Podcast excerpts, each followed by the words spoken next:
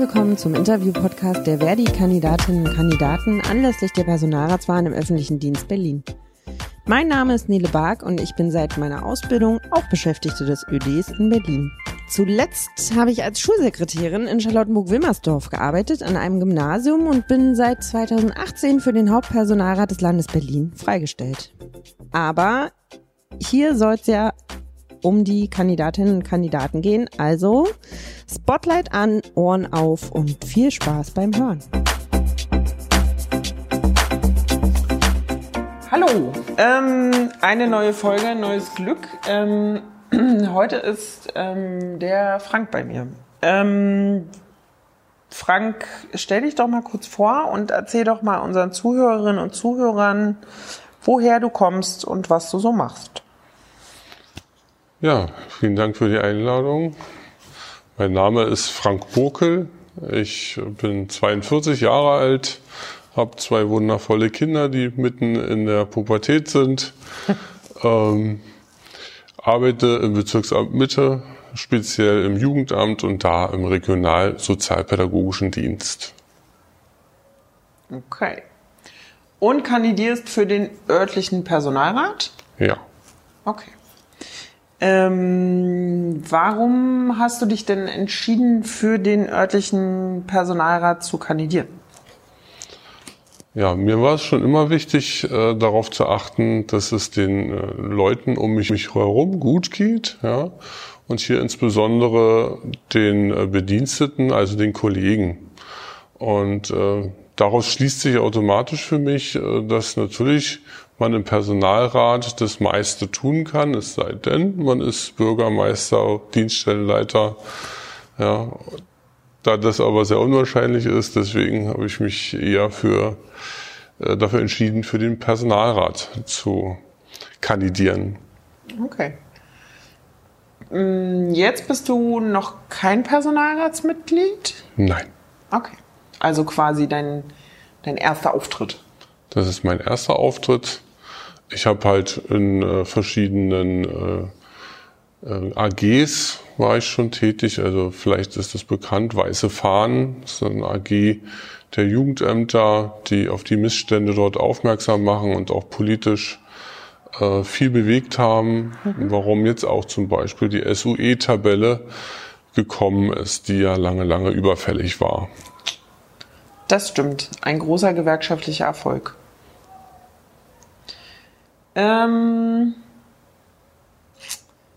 wenn du deinen Arbeitstag bestreitest, dann äh, gehe ich davon aus, dass du nicht im Dienstgebäude wohnst, ähm, sondern dich erstmal auf deinen Arbeitsweg machen musst.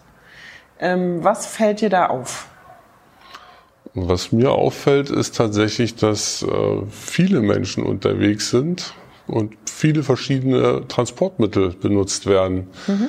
Das fängt an äh, mit äh, Fahrrad ja, oder mit diesen E-Rollern, mhm. Autos, Bus und Bahn. Was mir besonders auffällt, ist, dass wenn man mit der Bahn fährt, dass man da kaum noch Platz äh, erhält. Und wenn man mit dem Fahrrad fahren möchte und die Bahn als Mittelweg nutzen will, also zum mhm. Beispiel welche, die vom Speckgürtel kommen, dann haben die keine Chance, äh, in die Bahn reinzukommen. Da finde ich, muss einiges noch passieren in dieser Stadt. Nämlich, dass die Mobilität tatsächlich äh, sich so gestaltet, dass sie auch grün sein kann, dass er aber auch eine maximale Mobilität ermöglicht, also. Beweglichkeit. Das geht natürlich los damit, dass der Arbeitgeber vielleicht auch Möglichkeiten stellt, vernünftig seine Fahrräder dort abzustellen, ohne dass sie äh, gestohlen werden. Mhm. Ja, also Fahrradkeller oder ähnlichem. Okay. Ja. Dann das Jobticket ist ja jetzt auch äh, groß äh, angepriesen worden. Ja, ähm, da sage ich aber auch mal, das betrifft natürlich klar den größeren Teil der äh, Bediensteten, aber es gibt genügend Leute, die das so nicht nutzen können. Ne? Die Mieten in Berlin sind so hoch geworden, dass die Masse nach außen, in die Außenbezirke oder generell in den Speckgürtel gezogen sind und da reicht das Jobticket natürlich nicht aus. Nun soll es ja aber ab November die Berlin-Zulage geben. Das ist ja, das, das kriegen ja alle. Völlig unabhängig, äh, wo sie wohnen oder äh, ob sie jetzt ein äh, Firmenticket haben oder nicht. Ähm, wie stehst du dazu? Findest du das richtig? Das war lange, lange überfällig. Und genau deswegen, ne, weil das nämlich alle die betrifft, die tatsächlich in Berlin arbeiten. Mhm. Deswegen ist es so wichtig, dass ja jetzt nochmal im Mai bestätigt wurde, dass die kommen soll. Okay. Ja. Ähm, du hast es angesprochen, öffentliche Verkehrsmittel ähm, sind ja jetzt gerade nur mit äh, Mund- und Nasenschutz ähm, zu begehen, äh, beziehungsweise damit zu fahren. Ähm, wie ist es bei dir persönlich? Wie gehst du mit der Corona-Situation um? Also ich selber schütze mich natürlich, ja. Und äh, da ich ja in ganz viel Beratung mache, ist es äh, ist für mich wichtig, auch den Menschen zu sehen und aber auch den Mund zu sehen. Mhm. Deswegen ist das sehr, sehr schwierig tatsächlich zu Corona-Zeit, äh, die Hygiene mit der eigentlichen Arbeit äh, zu verbinden. Ich handhabe es halt so, dass ich den Mundschutz äh, auf, aufsetze, da in Bus und Bahn natürlich, da wo es vorgeschrieben ist und im Rathaus, da wo es äh, gewünscht ist.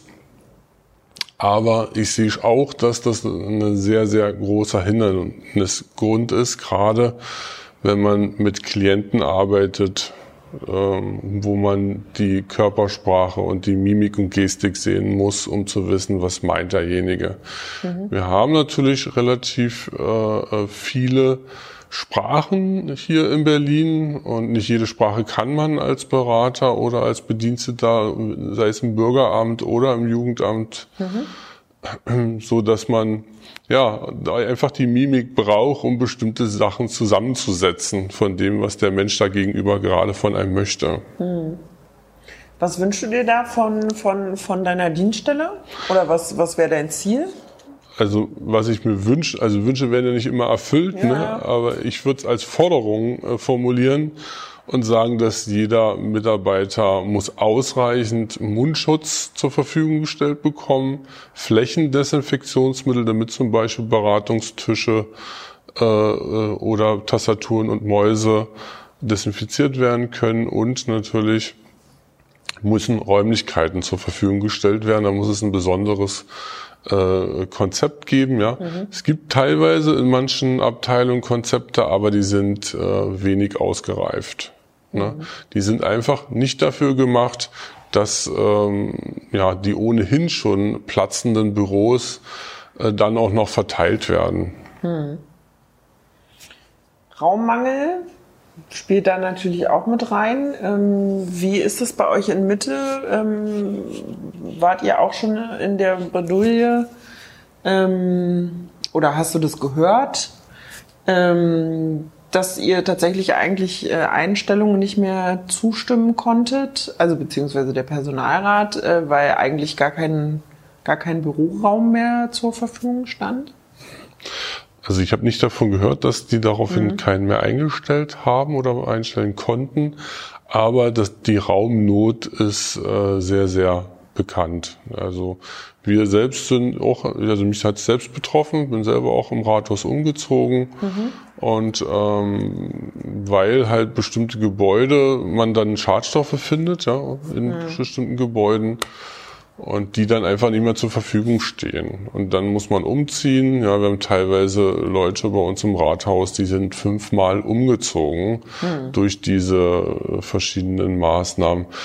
Raumnot äh, merkt man äh, im, also generell berlinweit. Ja, man unterhält sich ja auch mit den Kollegen aus anderen Bezirksämtern und da ist es tatsächlich sehr, sehr unterschiedlich. Manche arbeiten in Einzelbüros, die sehr klein sind und manche arbeiten zu zweit in größeren Büros. Mhm. Ähm, das kann man sicherlich auch alles irgendwie machen. Nichtsdestotrotz ändert das nichts an der Situation, dass ähm, Berlin sich Gedanken machen muss, was Bürogebäude betrifft. Mhm. Also müssen halt mehr Räume geschaffen werden, angemietet werden, was auch immer. Naja, Berlin als äh, Arbeitgeberin hat sich ja Gedanken gemacht und glaubt ja, wenn man mehr auf Homeoffice und mobiles Arbeiten umschwenkt, ähm, dass man dann auch weniger Raumkapazitäten braucht. Ähm, jetzt willst du Personalrat werden äh, und gewählt werden. Wie stehst du zu diesem ganzen Themenkomplex? Also grundsätzlich finde ich Homeoffice äh, nicht schlecht, mhm. weil man auch die Raumnot äh, ein Stück weit verbessern oder beseitigen kann. Gleichwohl muss man aber darauf achten, dass natürlich nur jemand ins Homeoffice gehen sollte, der auch ins Homeoffice möchte. Mhm. Also darauf sollte man Rücksicht nehmen. Die Problematik, dass das ITDZ gar nicht die ausreichenden Lizenzen zur Verfügung stellt, ist für mich äh, unverstehbar. Ja, das kann man überhaupt nicht nachvollziehen. Ähm, und dann gibt es natürlich Bereiche, die sind äh, als Homeoffice überhaupt nicht geeignet. Ja, es gibt Bereiche, da muss man Klientenkontakt haben und Dienste, die das sicherstellen müssen, da geht das nicht. Grundsätzlich bin ich aber dafür, dass man das Homeoffice ausbaut, aber da gibt es noch wahnsinnig viele Dinge zu tun und Vereinbarungen mit dem Dienstherrn zu treffen. Ist denn Homeoffice, also für dich im Kopf jetzt das, was wir jetzt unter Telearbeit verstehen? Oder ist Homeoffice für dich tatsächlich was eher Neues im Sinne von Laptop, Docking Station, Tablet? Gibt ja verschiedene Optionen. Für mich ist eigentlich der richtige Begriff mobiles Office, weil wenn der Dienstherr Tablets, Handys Laptops zur Verfügung stellt, kann der Mitarbeiter sich Räume suchen, wo er seine Arbeit erledigt. Das mhm. verstehe ich dann unter Flexibilität und Attraktivität im öffentlichen Dienst. Sprich, jemand hat ein Tablet, kann von zu Hause aus sich ins System einloggen über eine geschützte Leitung und von da aus die, den Schriftkram erledigen, E-Mails schreiben, ähm, aber auch Dinge ausdrucken die er dann ins, ins äh, eigentliche Büro mitnimmt. Da muss man tatsächlich sagen, muss man wirklich jeden Bereich einzeln anschauen, jeden Aufgabenbereich einzeln anschauen. Äh, da wüsste ich jetzt nicht, wie man das für alle irgendwie gut regeln könnte. Ich denke, das müsste man wirklich für jeden Dienstposten speziell anschauen und da auch Vereinbarungen mit dem Dienstherrn treffen. Jetzt gibt's ja da mehrere Aspekte, die damit reinspielen. Also zum einen natürlich den Arbeits- und Gesundheitsschutz ähm, in Form von Ergonomie, aber tatsächlich auch in Form von Arbeitszeitbegrenzung ähm, und natürlich auch Datenschutz. Das ist natürlich auch äh, ein nicht äh, zu vernachlässigendes ja. Thema. Ja. Ähm, wie also es soll ja eine Rahmendienstvereinbarung geben zu dem Thema. Was wären deine Anforderungen an genau jene? Also die Rahmendienstzeit muss man natürlich anpassen, ja. Weil wenn man zu Hause arbeitet, kann es ja sein, dass man drei oder vier Stunden jetzt mit der Versorgung der Kinder zu tun hat und dann halt eher nach 20 Uhr erst vielleicht mit seiner Arbeit beginnt. Da ist ja jeder Mensch unterschiedlich. Der eine ist ein Nachtmensch, der andere arbeitet lieber gerne frühs. Ja, da muss man tatsächlich gucken, was passt da. Und da finde ich, muss man auch auf den, das nicht allgemein schauen, sondern wirklich auf jeden Bediensteten und da auf die Wünsche, weil jeder kennt sich selbst am besten äh, und darauf eingehen. Also ich würde das so flexibel wie möglich gestalten und man muss natürlich aber auch der, der Teamleiter, Gruppenleiter, wer auch immer, Regionalleiter, muss natürlich schauen, dass die Bediensteten keine Überstunden machen und äh, sich vielleicht auch nicht von der Arbeit trennen, weil der Arbeitsweg ist natürlich auch ein, ein, ein psychologischer Aspekt dabei, dass man dann aufhört, an die Arbeit zu denken. Ne? Ich mir so bestimmte Bereiche beim sozialpsychiatrischen Dienst zum Beispiel denke oder auch im Jugendamt. Da sind Dinge, die beschäftigt der Mensch, äh, beschäftigt einen sehr stark und äh, da ist dieser Arbeitsweg auch so wie so ein kleiner Radiergummi, ja, dass man dann auch ein bisschen abschaltet. Das sehe ich noch ein bisschen kritisch, da müsste man einfach schauen, aber wie gesagt, das muss man ausprobieren, schauen mhm. und da wie so vielleicht ein Pilotprojekt starten und mhm. das, ja, nachträglich nochmal überprüfen, wie gut das dann tatsächlich war. Zum Thema Arbeitszeit gibt es ja mehrere Aspekte. Also der eine Aspekt ist das, was du gerade schon gesagt hast. Man kann eine höhere Flexibilisierung erreichen, also eine persönliche. Da gibt es aber zumindest zwei Faktoren, die es schwierig machen. Der eine Faktor ist ähm, tatsächlich der geltende Tarifvertrag. Der sieht einfach ab bestimmten Uhrzeiten äh, zum Beispiel Nachtzuschläge vor. Ähm, jetzt kann ich ja schlecht als Arbeitnehmerin meinen Arbeitgeber zwingen, Zuschläge zu bezahlen, die er eigentlich gar nicht bezahlen müsste. Ähm, und der andere Aspekt ist natürlich aber auch, dass es ähm, einfach eine Ruhezeit von elf Stunden geben muss. Das heißt, da bin ich nicht, weil ich nicht Arbeitgeberin bin, aber das Land Berlin ja in der Pflicht dafür Sorge zu tragen, dass diese elf Stunden eingehalten werden. Ähm, das sind ja so die größten Knackpunkte. Da gibt's verschiedene Dinge, die man da vielleicht auch äh, regeln kann, indem man Server abschaltet und solche Geschichten. Ähm, ja. Nichtsdestotrotz ist aber natürlich das reine Thema der Arbeitszeiterfassung das größte Thema, weil jetzt gerade haben wir ja in den aller, allerwenigsten Dienststellen ähm, eine wirkliche Zeiterfassung, also mit Stechuhr oder so, sondern ja. äh, in vielen Bereichen ja eine Form von Vertrauensarbeitszeiterfassung, sage ich mal. Ähm, das müsste sich dann natürlich ändern. Meinst du, das ist allen Beschäftigten bewusst?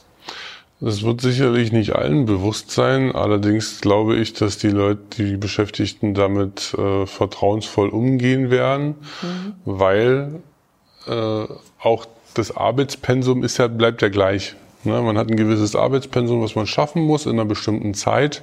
Und daran sieht man auch, schafft derjenige das oder schafft er das nicht. In den meisten Bereichen ist das so. Ja? Und wie du schon ansprachst gerade eben, kann man ja technisch äh, die Dinge auch äh, überprüfen, beziehungsweise kann man da einen Rahmen vorschalten. Mhm. Ja.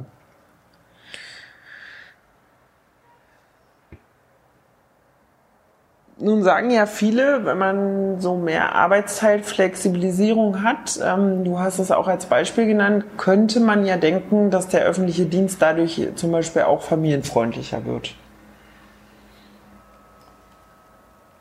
Könnte man so denken. Sollte man denken, ja. ähm, was bedeutet für dich familienfreundlich und wie familienfreundlich muss der öffentliche Dienst noch werden? Oder ist er vielleicht schon?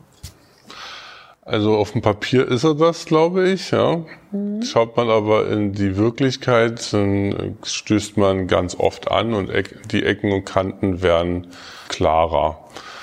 Wir haben das jetzt zu Corona-Zeit besonders gesehen dass gerade die äh, Mütter und Väter, die noch junge Kinder zu Hause haben, da Schwierigkeiten haben. Und mhm. dass nicht jede Dienststelle, obwohl es so besprochen war, so, so flexibel reagiert hat, dass die, äh, diese Menschen ihre Kinder versorgen konnten und die Arbeit dann auf andere Art und Weise erledigt haben. Da denke ich, gibt es immer noch Regelungsbedarf und ich glaube, wir sind fern, äh, noch ganz weit weg von Familienfreundlichkeit. Ich kenne keinen, in unserem Bezirksamt keine Betriebskita. Mhm. Und ich kenne auch keine, äh, keine Angebote, die für Familien direkt da sind. Also mhm. Beratung für, wir haben ja das Know-how, ja. Wir haben ja Leute aus dem Jugendamt, die über Unterhalt beraten können. Wir haben eine Erziehungs- und Familienberatungsstelle, die über Krisen generell äh, Unterstützung leisten können. Also das, das Know-how ist da. Man muss halt nur dafür die, die Zeit herstellen ja, und bereitstellen. Und da muss das Bezirksamt auf jeden Fall noch eine ganze Menge tun für. Mhm. Dass wir wirklich sagen können, wir sind wirklich familienfreundlich. Ähm, es gibt ja in einigen Bereichen ähm, verschiedene Formen von, von auch richtig Sozialberatung. spielt das ja auch mit rein sozusagen. Ja. Es ist ja aber auch sehr auf Krisensituationen ausgelegt oft. Ähm, nun gehört zur Familienfreundlichkeit natürlich auch noch mehr dazu. Also Arbeitszeitflexibilisierung zum Beispiel. Präventive ähm, Maßnahmen gehören ja auch damit rein. Genau. Ähm, was wäre da für dich eine Zielsetzung, dass du sagst, das, das wäre was, da möchte ich in vier Jahren Personalrat, möchte ich, das, das möchte ich durchsetzen?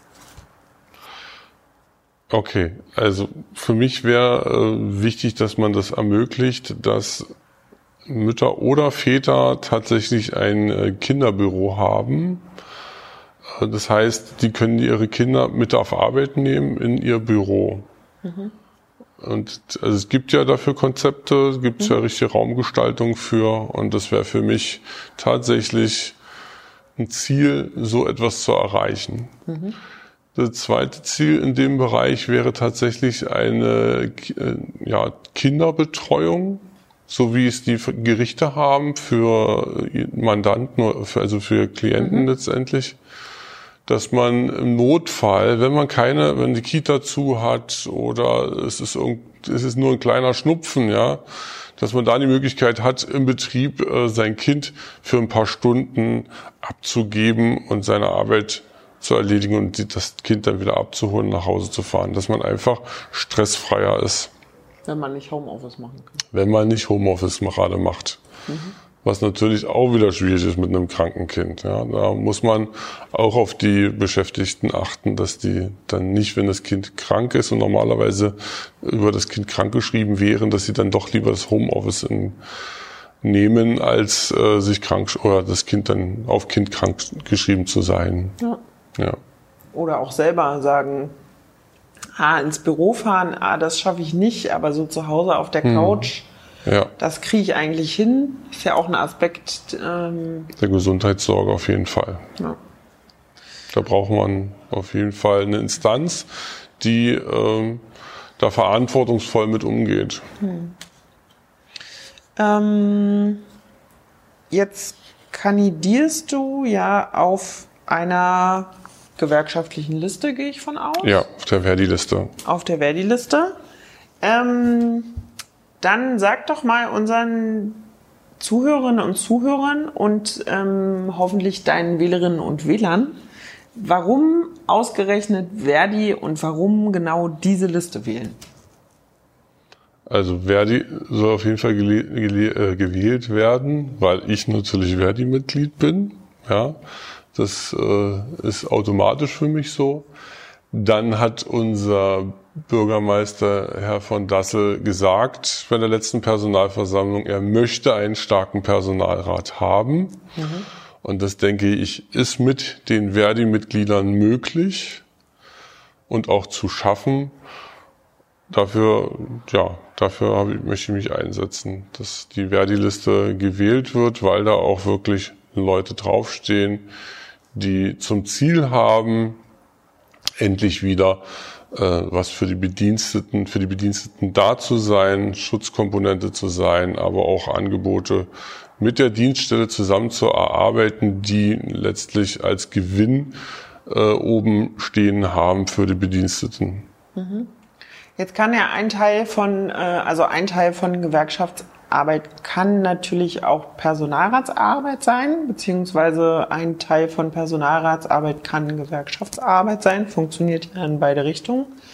Ähm, nichtsdestotrotz kann man ja als äh, Gewerkschafterin und als Gewerkschafter im Betrieb auch sonst noch aktiv sein. Früher gab es mal Betriebssportgruppen und äh, weiß ich nicht, Betriebschöre und also irgendwie ganz verrückte Dinge. Ähm, Gibt sowas bei euch noch? Würdest du dir sowas wieder wünschen? Also wir haben ein, einige wenige Angebote, die übers Gesundheitsmanagement laufen, wie zum Beispiel so ein Chor, mhm. der gerade wegen Corona nicht stattfindet. Aber ich finde, die Zusammenarbeit zwischen den äh, Mitarbeitern muss auch gefördert werden durch solche Projekte. Ob das jetzt Volleyball, Tischtennis, Bowling mhm. oder äh, vielleicht ein Ruderausflug äh, ist.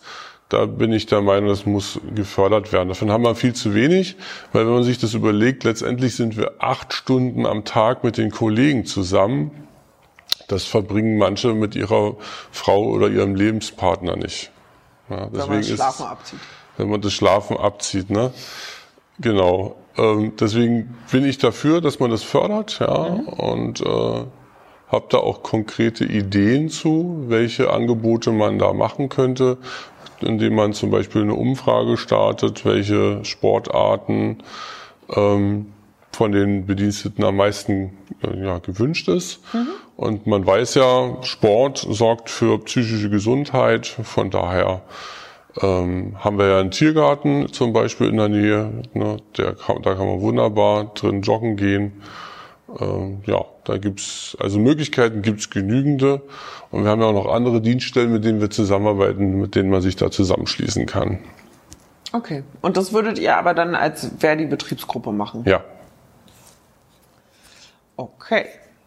Ähm, dann sind wir schon bei der allerletzten Frage, die alle gestellt bekommen haben. Und ähm, das ist äh, der geheime Joker sozusagen.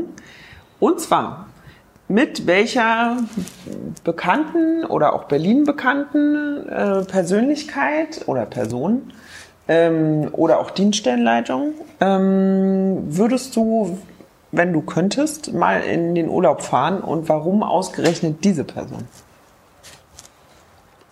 Ich würde tatsächlich äh, mal mit Herrn Müller in Urlaub fahren. Mhm. Weil ich äh, habe immer das Gefühl, dass er gute Ideen hat, ja.